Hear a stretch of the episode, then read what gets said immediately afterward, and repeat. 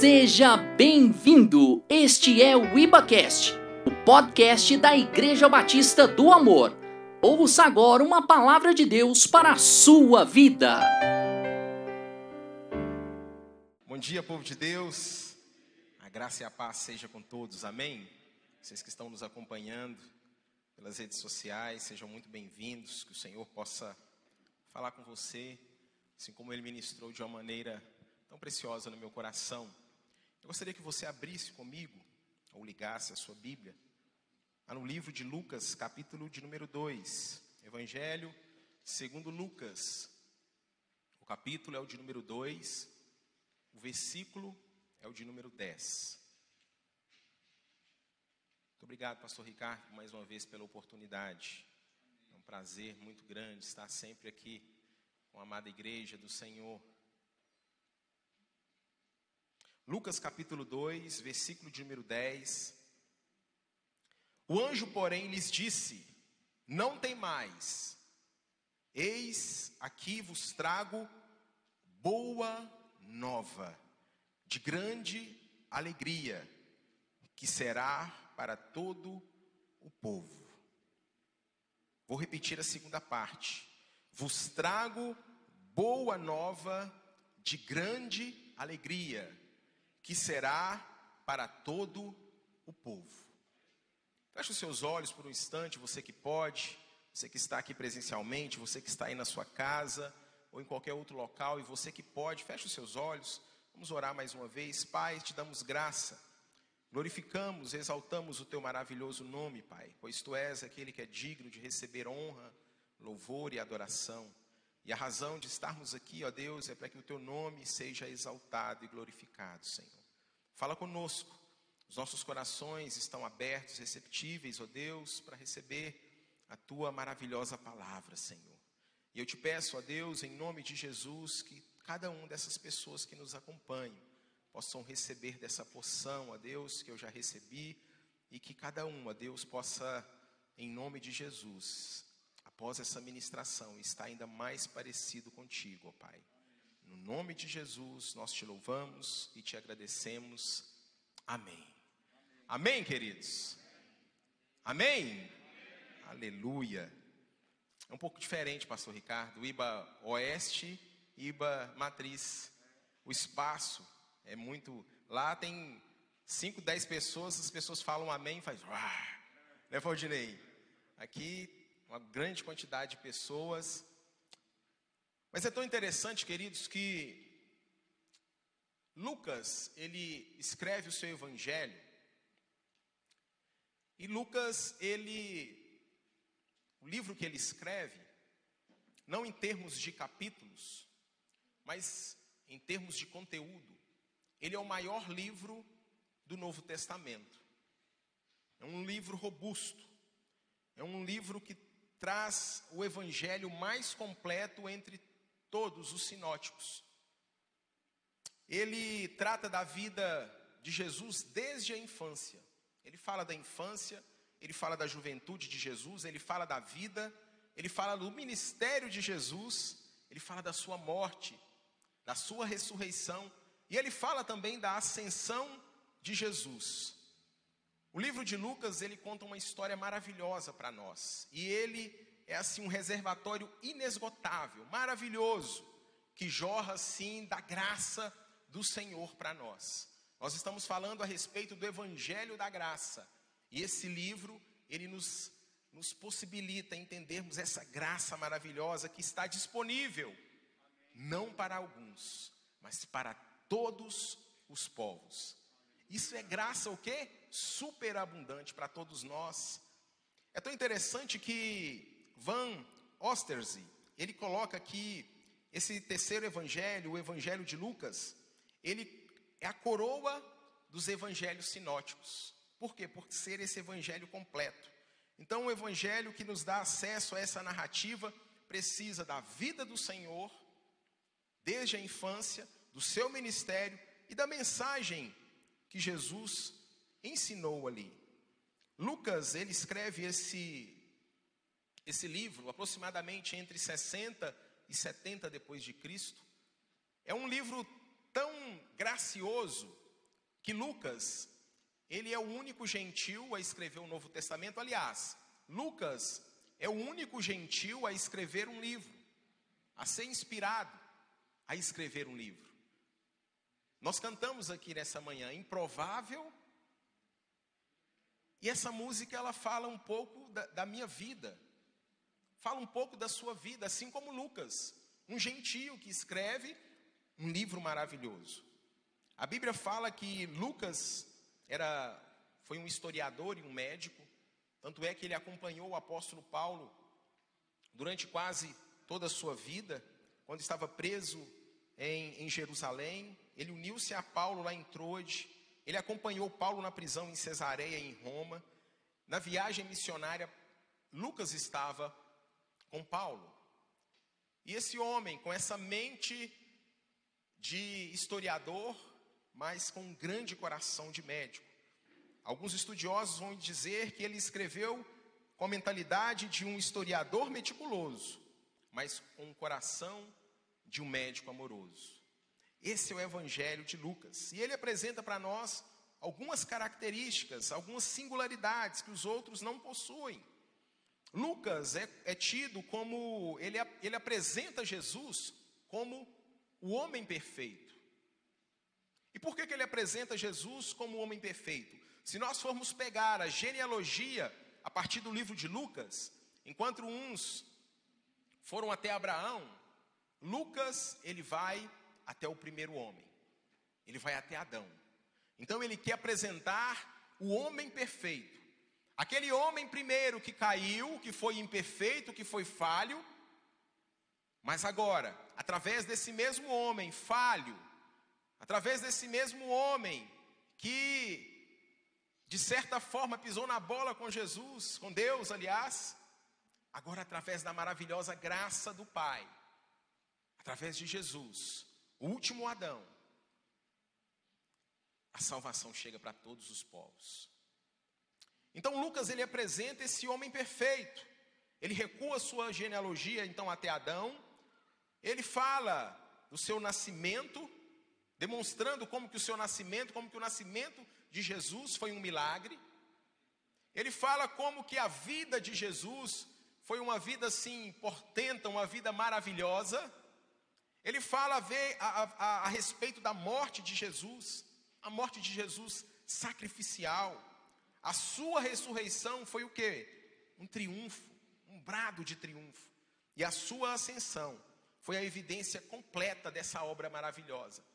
Então a vida de Jesus, ele, Lucas está expressando para nós esse evangelho maravilhoso, esse homem perfeito.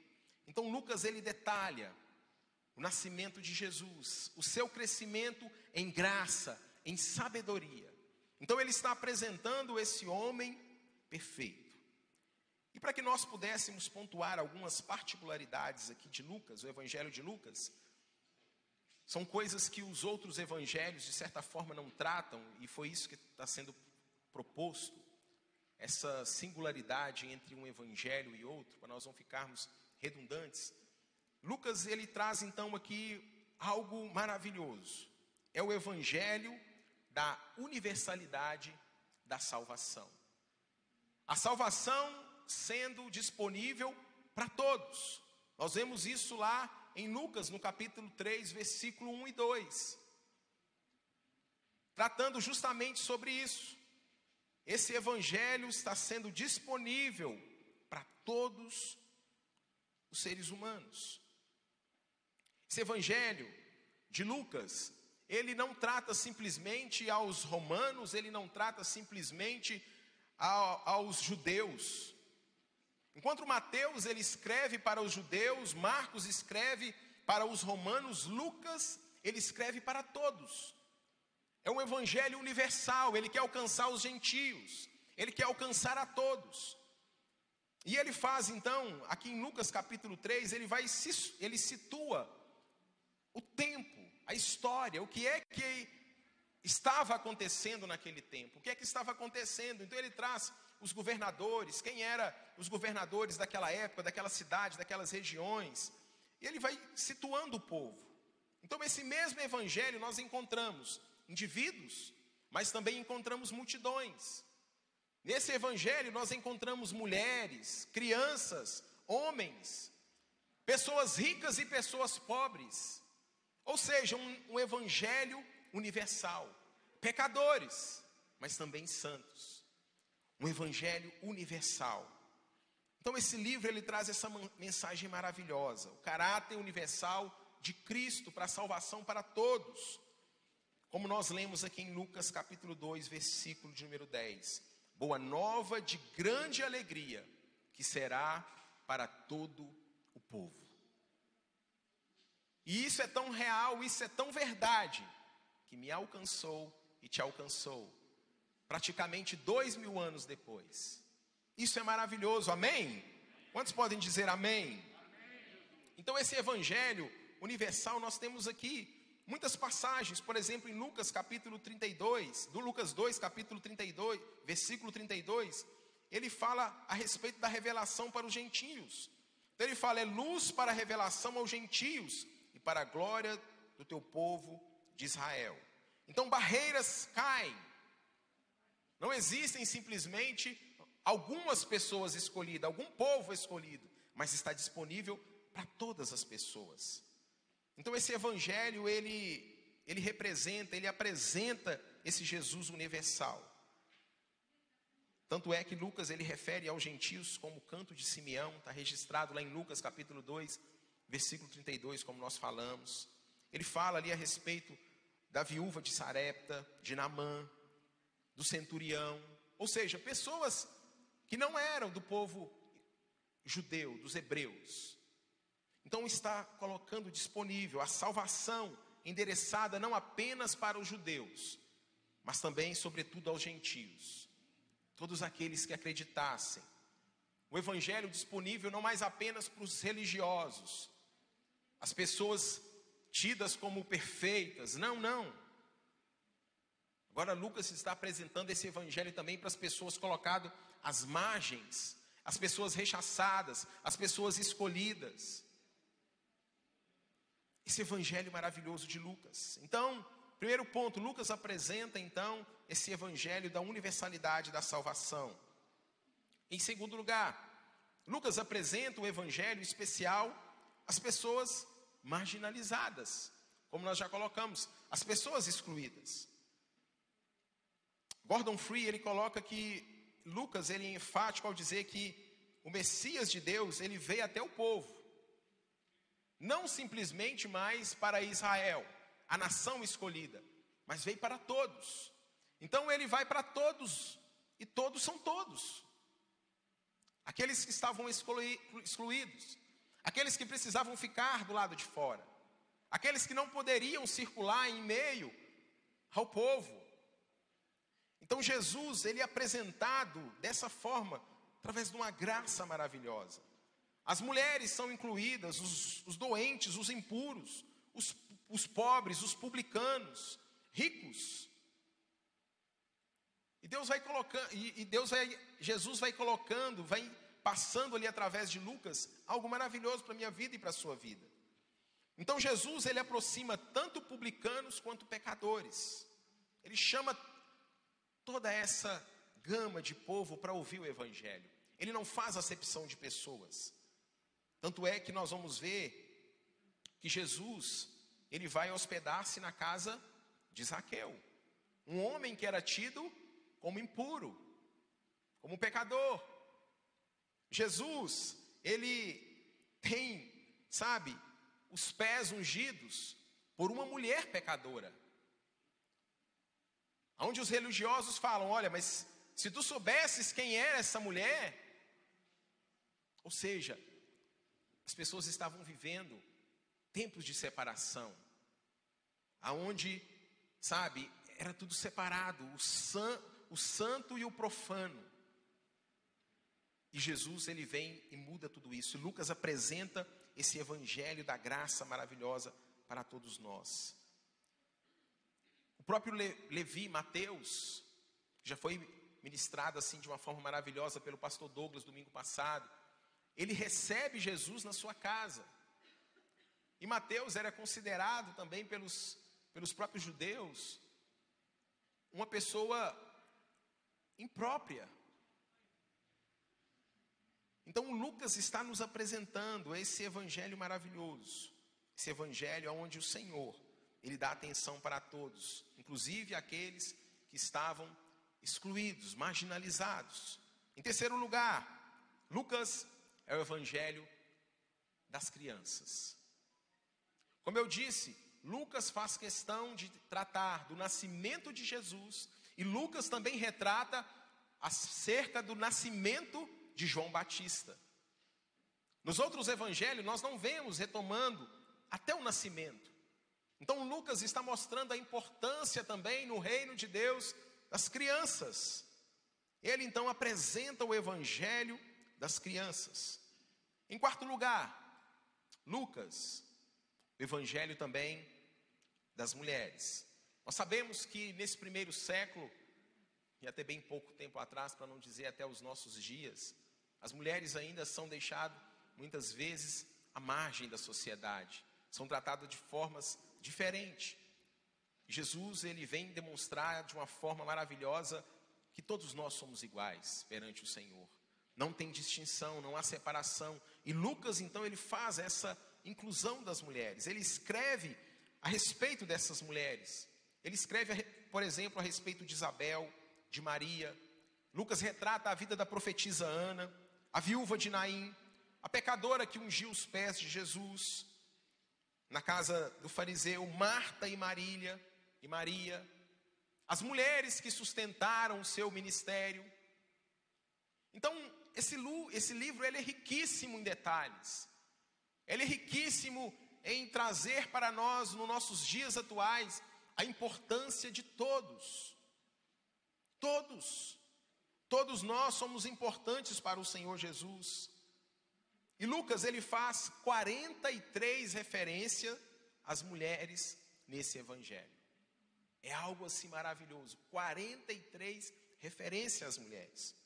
Em quinto lugar, Lucas também, diferentemente de Mateus, onde Mateus ele fala dos pobres de espírito, Lucas ele vai falar das pessoas pobres mesmo, financeiramente é o evangelho dos pobres. No evangelho onde ele fala dos marginalizados, ou seja, todos estão incluídos, aqui ele faz uma, uma inclusão para os pobres, pobres financeiramente, aqueles que não possuem. Então, Jesus ele está incluindo todas as pessoas.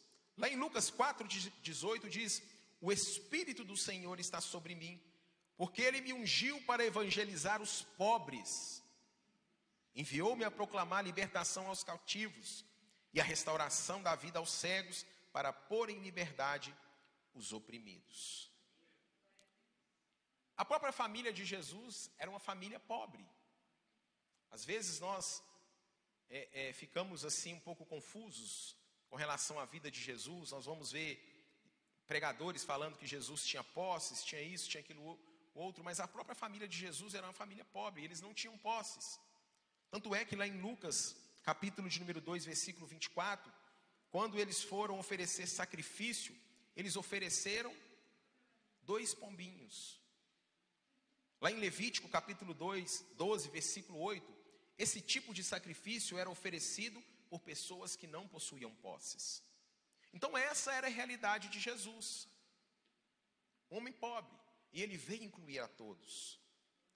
E nesse mesmo evangelho, e às vezes nós não vemos, não é muito comum nós falarmos sobre isso, mas quando Jesus ele está incluindo os pobres, ele faz uma advertência aos ricos. E às vezes nós ficamos preocupados, né? As pessoas de posse, será que elas vão aceitar bem esse evangelho? Afinal de contas, elas podem contribuir com muito. Mas é tão interessante que Jesus, em, de maneira alguma, Lucas retrata muito bem isso. Jesus ele exclui, ele coloca um ai, ele coloca uma advertência para que as pessoas entendam, para que as pessoas de posses entendam o que é que ele está propondo. E ele faz essas, essas advertências. Ele faz advertência, por exemplo, como do rico tolo, lá em Lucas capítulo 12, versículo 16. Ele faz advertência ao administrador infiel. Ele faz a advertência do rico e Lázaro. Então são muitas advertências que Lucas vai colocando nesses evangelhos para que o rico ele entenda e ele possa compreender de maneira assim clara o que é que o Senhor está propondo. Não pode ter dois senhores na nossa vida. A nossa consolação, a Bíblia diz que a consolação dos ricos é o que? O dinheiro. Então é errado ter dinheiro? Não, Jesus não, de maneira alguma disse isso. O que ele está propondo para nós não é isso. Ele está falando que nós devemos observar aonde é que está a sua confiança. Como eu disse, é o Evangelho universal. Em sexto lugar, é o Evangelho da oração. Lucas falou mais sobre oração do que todos os outros que, me, que escreveram os evangelhos. Esse evangelho é bem claro. Lucas retrata muito sobre a importância da oração. E, a, e, e nós precisamos entender e aprender tanto com Jesus, esse homem perfeito, que ele enfatiza a vida de Jesus. Quando Jesus estava para se batizar, a Bíblia diz que ele, Jesus, ele orou, isso está relatado lá em Lucas, capítulo 3, versículo de número 21. No próprio, no próprio batismo de Jesus, a Bíblia diz que, orando ele, o céu se abriu.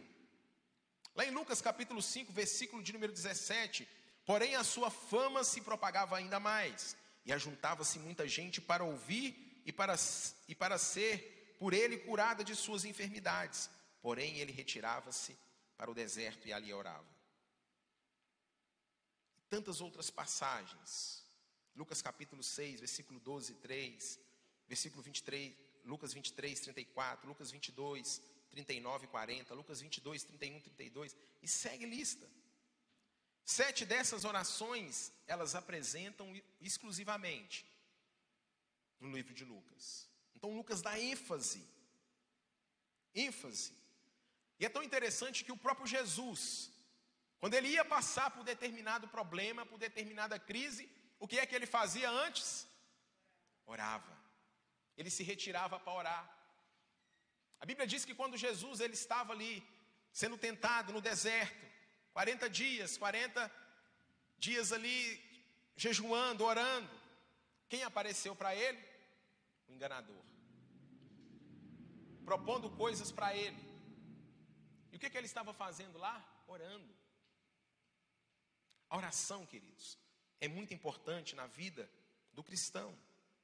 Lucas, ele retrata, apenas Lucas retrata, no capítulo de número 22, versículo 31 e 32, que Jesus orou por Pedro. Nos outros evangelhos nós não veremos. E aqui Jesus ele coloca: Simão, Simão, eis que Satanás vos pediu para vos cirandar como trigo ou seja, para peneirar como trigo. Mas eu roguei por ti, para que a tua fé não desfaleça. Então Jesus ele ora por Pedro, por um dos discípulos. Então tem muito a nos ensinar, irmãos. É tão interessante também que lá em Lucas capítulo 11, versículo de número 1, os discípulos ali já estavam andando com Jesus, vendo sinais, prodígios, coisas maravilhosas que ele estava fazendo. Então ali, eu acredito que um corajoso, a Bíblia não, não cita um nome, mas eles devem ter ficado ali perguntando para o Senhor, entre eles ali, aliás, antes de, de ir até o Senhor, vamos lá, vamos pedir para o mestre.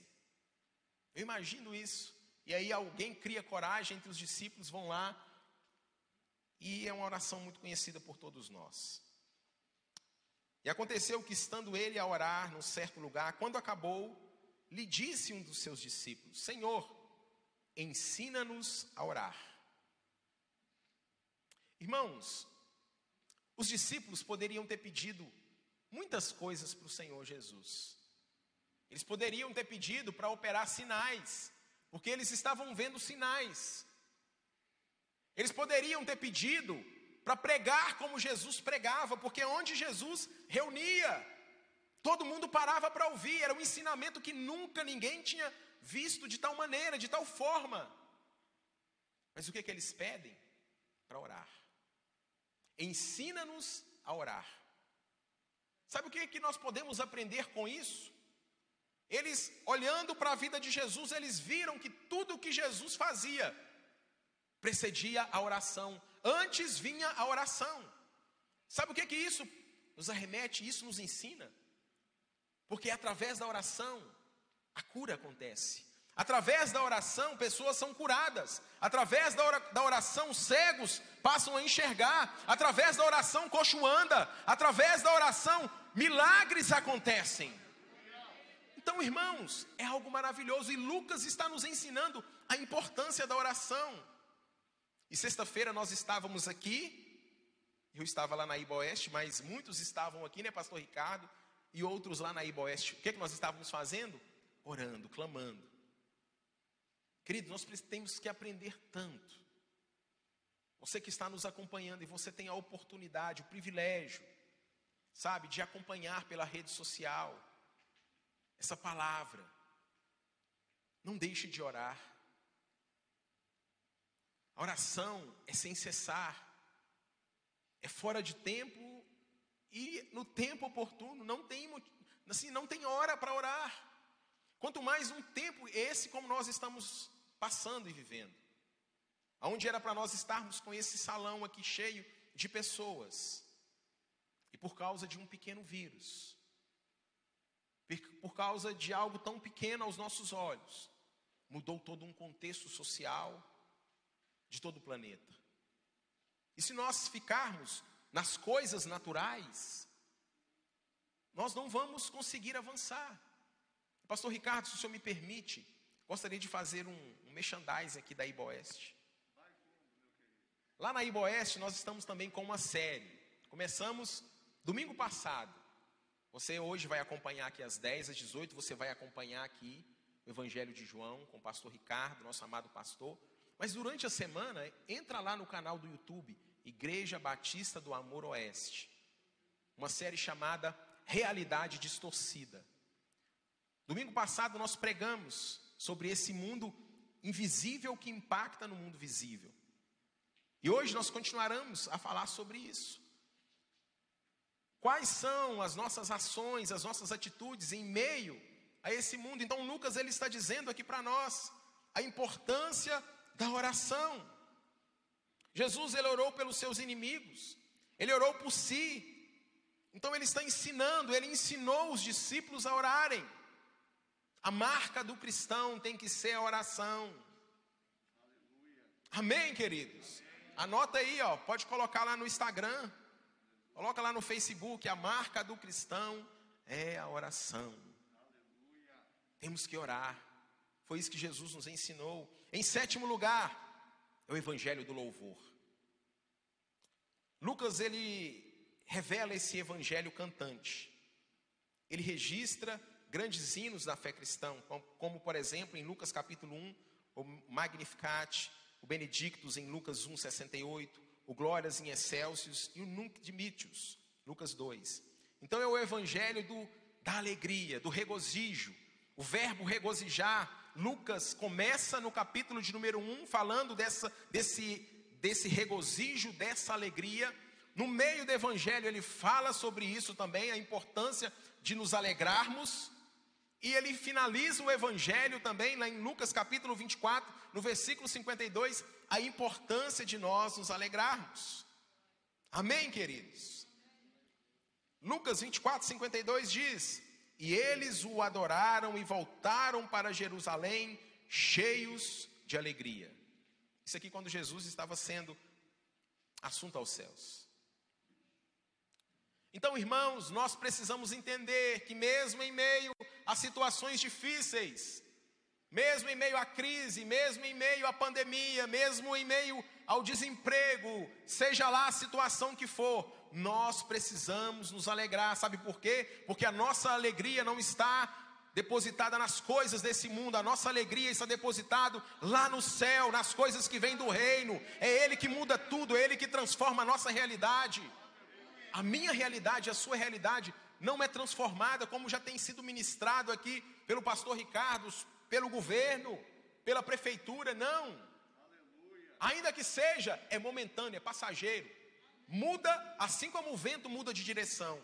Agora, a direção que Deus dá, aquilo que Deus fala, querido, ah, isso aí não muda, não. A palavra dele é verdadeira, a palavra dele se cumpre. Amém, queridos? Então, Lucas, ele está mostrando para nós esse evangelho de louvor, de regozijo, de alegria. Lucas também, ele apresenta o evangelho do Espírito Santo. Ele coloca o propósito de Deus não se encerrando na cruz, mas continua através da obra do Espírito Santo de Deus. E isso continua na minha vida e na sua vida, amém? Porque nós somos um povo cheio do Espírito Santo, amém, queridos? Só aqueles que são cheios do Espírito Santo, diga amém. amém. Aleluia, nós somos cheios do Espírito Santo. Então Lucas ele demonstra, não apenas no livro de Lucas, mas como ele também escreveu Atos, ele dá continuidade dessa igreja primitiva, cheia do Espírito Santo. E sabe por que, que eles operaram sinais e maravilhas? Porque eles eram cheios do Espírito Santo. E para tempos difíceis como esses, nós também precisamos ser cheios do Espírito Santo de Deus. Se nós não formos cheios do Espírito Santo de Deus, queridos, nós não conseguiremos fazer nada de diferente. Então Lucas propõe esse evangelho para nós. Lucas capítulo 1, versículo 15. João é cheio do Espírito Santo desde o ventre. Em Lucas 1,35, o Espírito Santo cobre Maria com a sua sombra. Quando Jesus foi batizado, o Espírito Santo veio sobre ele, está registrado lá em Lucas 3, 22. O mesmo Espírito Santo o conduziu ao deserto para a ocasião da, da tentação, Lucas 4, versículo 1. Quando Jesus regressou a Galiléia no poder do Espírito Santo, Lucas 4, 4. Jesus, ele, é, é, ele aparece, ele prega na sinagoga, ele afirma que o Espírito Santo estava sobre ele, Lucas 4, 18. Jesus exultou no Espírito Santo, Lucas 10, 21.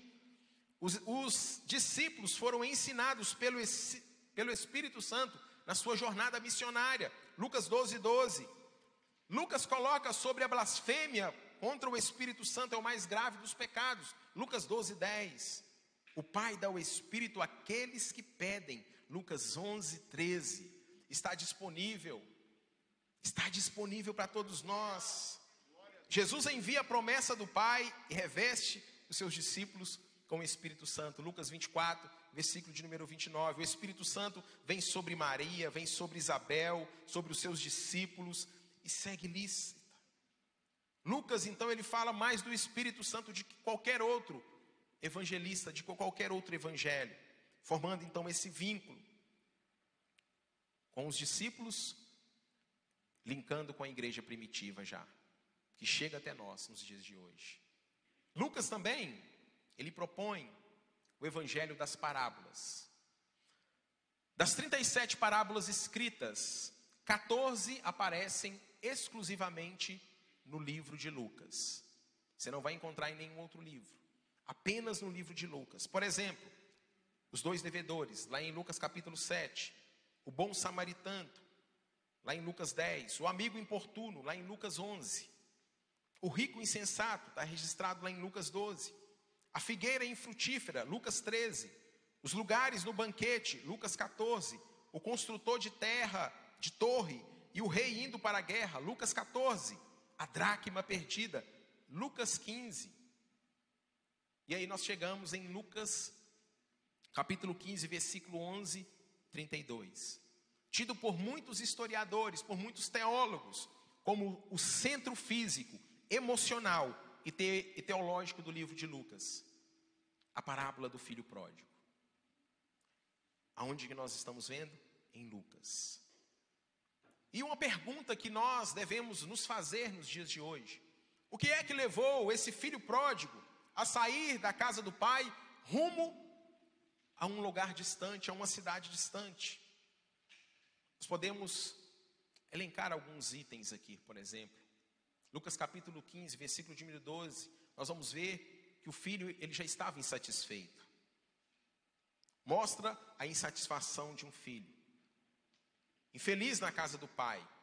A companhia do irmão mais velho e a companhia do pai já não agradava, já não mais preenchia a sua vida. E nós precisamos entender, irmãos, que a insatisfação é algo muito perigoso. As pessoas do nada começam a ficar insatisfeitas, começam a reclamar da casa do pai. Foi a insatisfação também que derrubou Eva, lá no Éden. Foi a insatisfação que derrubou Lúcifer. Estavam insatisfeitos. A insatisfação é algo tolo. Podemos ver também na vida desse filho pródigo. Lucas 15, 13. A rebelião. Ele se rebela. Ele pede para o pai uma herança antecipada. Ele tinha direito a um terço da herança. E ele pede para o pai fora do tempo. Ele se revela contra o pai. Eu não quero, pai. Eu quero que o senhor me dá agora. Eu quero ir, eu quero curtir a minha vida. Me dá a minha herança. E para onde que você vai, filho? Para uma terra distante. O coração do filho já estava longe do coração do pai distante, indo para uma terra ainda mais longe. Nós podemos ver também em Lucas 15, 13 e 14, essa dissolução. O filho mais novo, então, ele pega tudo ali que o pai lhe dá e vai gastar da maneira que ele lhe convém, da maneira que ele acha correto vai se assentar na mesa para usufruídos de todos os copos dos prazeres da vida. Foi gastar a herança do pai de maneira dissoluta. Nós precisamos entender e saber que o mundo, ele tem muitas luzes, muitos holofotes que às vezes tendem a nos confundir. E foi isso que aconteceu com esse jovem. As luzes são atraentes, mas nós precisamos entender, querido, que esse pecado, essas luzes que muitas vezes chamam a nossa atenção, não é a luz de Cristo. Não é a luz que vem para trazer vida, não é a luz que vem para clarear e gerar algo novo, muito pelo contrário. Tem uma aparência boa, assim como o filho pródigo experimentou. Quando estava com dinheiro, muitos amigos, Lucas 15, versículo 15 e 16, nos mostra também uma vida de degradação. Essa vida de dissolução é uma vida que degrada. E foi o que aconteceu com esse homem. Passou fome, frio, não tinha comida, a ponto de desejar a comida dos porcos e não ter. Lucas coloca esse evangelho para nós. Ele mostra para nós através dessa parábola que como é difícil a vida longe da casa do Pai. Nós que já tivemos a experiência de estarmos na casa do Pai, nós não podemos desprezar isso. O melhor lugar para nós estarmos é na casa do Pai. Mas esse mesmo Evangelho, que mostra essa degradação do filho pródigo, ele também, no versículo 17 a 19, do capítulo 15, ele mostra a decisão de um jovem. Um jovem que decide, um filho que decide, um filho que estava no fundo do poço. A Bíblia diz que caindo em si, caindo em si, isso significa que ele estava fora de si. Ele lembra da casa do pai. As pessoas que já experimentaram desse amor, as pessoas que já experimentaram desse evangelho, e quando elas se afastam, elas não estão em si. Por isso que nós precisamos orar por essas pessoas. Por isso que nós precisamos amar essas pessoas e não julgá-las. E muitas vezes nós queremos julgar. Não, não, não. Nós não fomos chamados para julgar ninguém. Nós não somos juiz de ninguém. Somos chamados para abraçar. Mas esse filho, ele teve uma decisão. Ele caiu em si e ele tomou uma decisão. Ele se arrependeu. E ele falou: Eu vou ao encontro do meu pai. Eu não vou ficar dessa maneira. Eu quero ir para a casa do meu pai. E eu não quero nem ser tratado como filho. Eu quero ser tratado como um, serviçal, como um servo.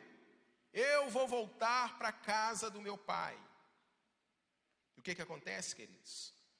Esse mesmo filho que decide, ele age. E o que eu quero falar para você que está aqui nessa manhã, para você que nos acompanha pelas redes sociais, não basta nós termos uma decisão no coração, nós precisamos de atitude, de ação. Ele poderia ter ficado ali, ter lembrado, ter caído em si e ter falado: Vou para a casa do meu pai, e ter se prostrado, ter parado no meio do caminho. A Bíblia diz que ele foi para uma terra distante, e ele não tinha dinheiro para voltar. Com certeza, quando ele foi, ele tinha muito dinheiro. E ele foi, com certeza, não andando. Tinha animais para carregá-lo. Ele foi tranquilo, fazendo uma viagem, parando, comendo, bebendo, se prostituindo. Agora o retorno foi difícil, mas ele agiu. Ele não ficou parado, ele não parou no meio do caminho. Isso fala para mim e para você. Muitas vezes nós sentimos nos afastando do Senhor. Às vezes você que um dia já experimentou desse evangelho, você que nos acompanha aí, e você está distante, o Senhor só espera algo de você, que você se arrependa e que você decida a voltar para a casa do Pai.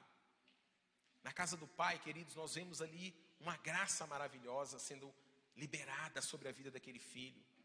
Ele não merecia nada, ele não merecia nada, mas a decisão, a ação dele fez algo maravilhoso. O pai o perdoa, o pai o aceita, e o pai não apenas o perdoa, mas o pai dá uma grande festa. Olha só o evangelho da alegria. Você consegue ver isso? Esse evangelho da graça, da alegria. O pai dá uma festa. E é isso que acontece conosco. É isso que acontece quando nós voltamos para a casa do Pai. É isso que acontece quando nós estávamos perdidos no mundo e ainda não tivemos esse contato com o Senhor e nós queremos ir para a casa do Pai. Jesus, Ele está o tempo todo de braços abertos, Ele está nos esperando, Ele está te aguardando. Se você que está nos acompanhando ainda não fez essa decisão na sua vida, queridos, eu quero te falar. Essa é a decisão mais importante que nós podemos fazer na nossa vida. A salvação está disponível. E para nós finalizarmos, queridos, como é que nós podemos aplicar isso nos nossos dias de maneira prática? Como que Lucas coloca isso para nós? Em primeiro lugar, nós precisamos entender que Lucas foi escrito para nos direcionar. Direcionar a quê? A nossa confiança deve estar somente em Cristo Jesus. Como nós já colocamos. Todos aqueles que reconhecem os seus pecados e põem a sua fé em Cristo, esse de maneira nenhuma será lançado fora. De maneira alguma. Então, a nossa confiança tem que estar no Senhor. Em segundo lugar, Lucas é o evangelho da ética que nos diz como viver nesses dias. Lucas ele traz um tríplice dever para todos nós. Ele coloca o dever da humildade, que está registrado lá em Lucas capítulo 9, versículo 46 e 48. Lucas 22, do versículo 24 até o 30. Ele coloca também esse dever da honra, Lucas 10, versículo 38, Lucas 11, e também o dever do serviço, de nós servirmos. Sabe, querido, e, às vezes nós, por termos um entendimento equivocado do Evangelho, de não entendermos aquilo que Jesus propõe, nós deixamos muitas vezes de servir ao Senhor. Nos julgamos incapazes, nos julgamos sabe, insuficientes. Basta apenas uma coisa: nos arrependermos, O Senhor ele nos aceita como nós somos. Ele não nos deixa como nós somos. Isso é a verdade. Esse Gênison que fala que hoje não é o mesmo Gênison de 19 anos atrás. Ele muda. Ele transforma. Ele quer que nós venhamos a servir esse Jesus maravilhoso. Está disponível para mim e para você. Esse mesmo Evangelho, ele também nos ensina a importância de nós nos alegrarmos. Esse mesmo Evangelho também, em quarto lugar, para nós finalizarmos, é um livro da profecia, que nos revela, que nos fala que nós devemos esperar. A profecia de Isaías 53, ela se cumpre em Cristo. Agora, o Redentor é prometido. Lucas 22. Lucas ele relata a profecia se cumprindo na vida de Jesus. Mas Lucas também retrata que esse redentor um dia virá para nos buscar.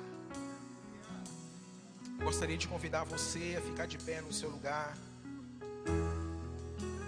E Lucas capítulo 12, ele proclama as glórias do porvir, as honras que receberão aqueles que herdarem a vida eterna.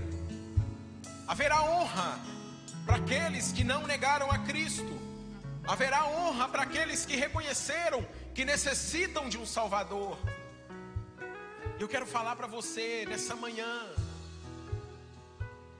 você que está aqui presencialmente, ou você que está nos acompanhando, você pode estar se sentindo improvável, você pode estar se sentindo incapaz, você pode estar se sentindo sujo, indigno de servir o Mestre.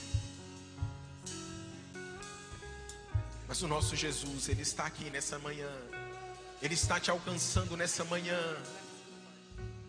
Basta apenas você se render, você abrir o seu coração, para que Ele entre e faça morada novamente. Basta apenas que você levante a sua mão e fala: Deus, Jesus, eu quero, eu quero ser resgatado, eu quero uma nova vida. Aleluia!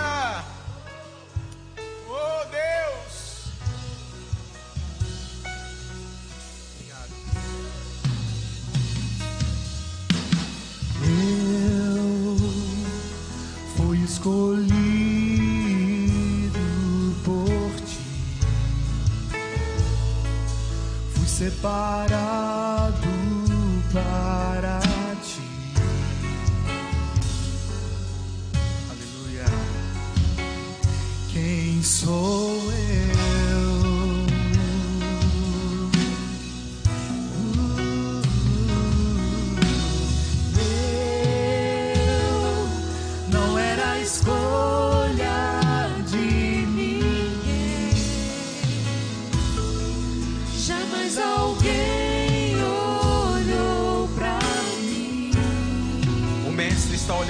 você. Quem sou eu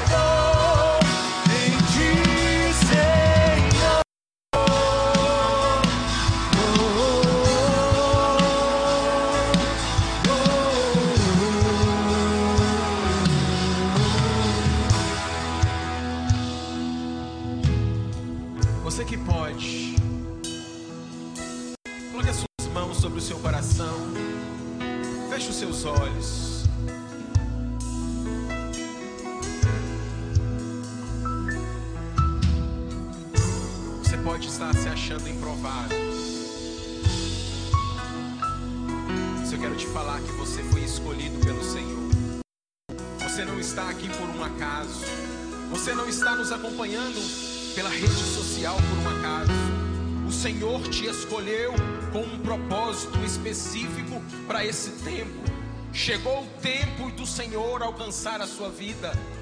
Ele está te chamando nessa manhã, nessa hora.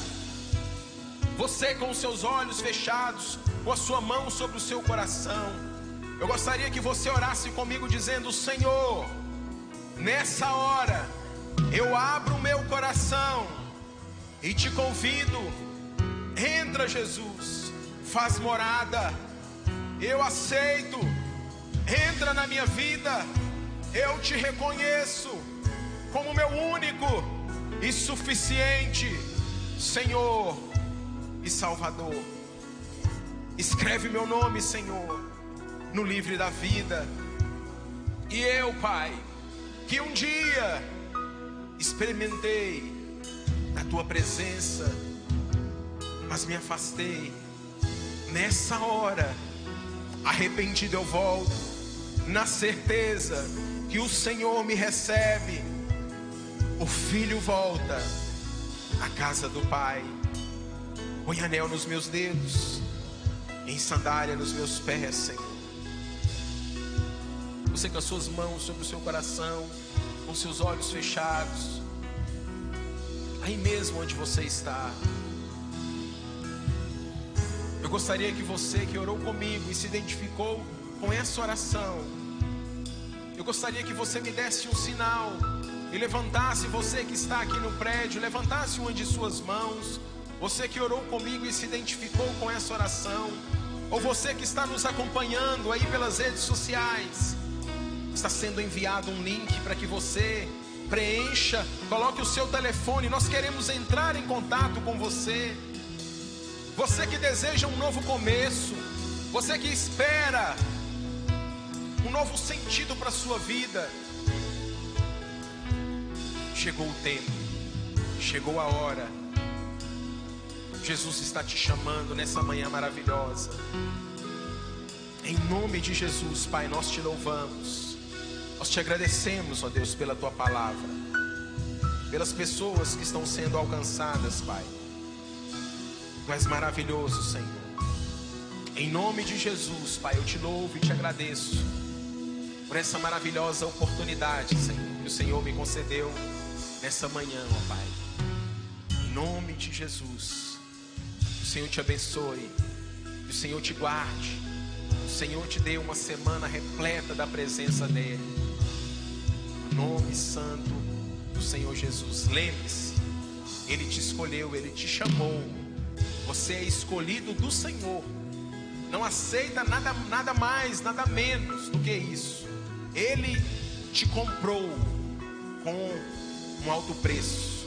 Ele derramou todo o sangue ali na cruz do Calvário, para que eu e você tivéssemos vida e vida em abundância. Amém? Você que pode, você pode levantar as suas mãos aos céus e aplaudir aquele que é digno de receber. Aplauda. Ele é digno de honra, de louvor e de adoração.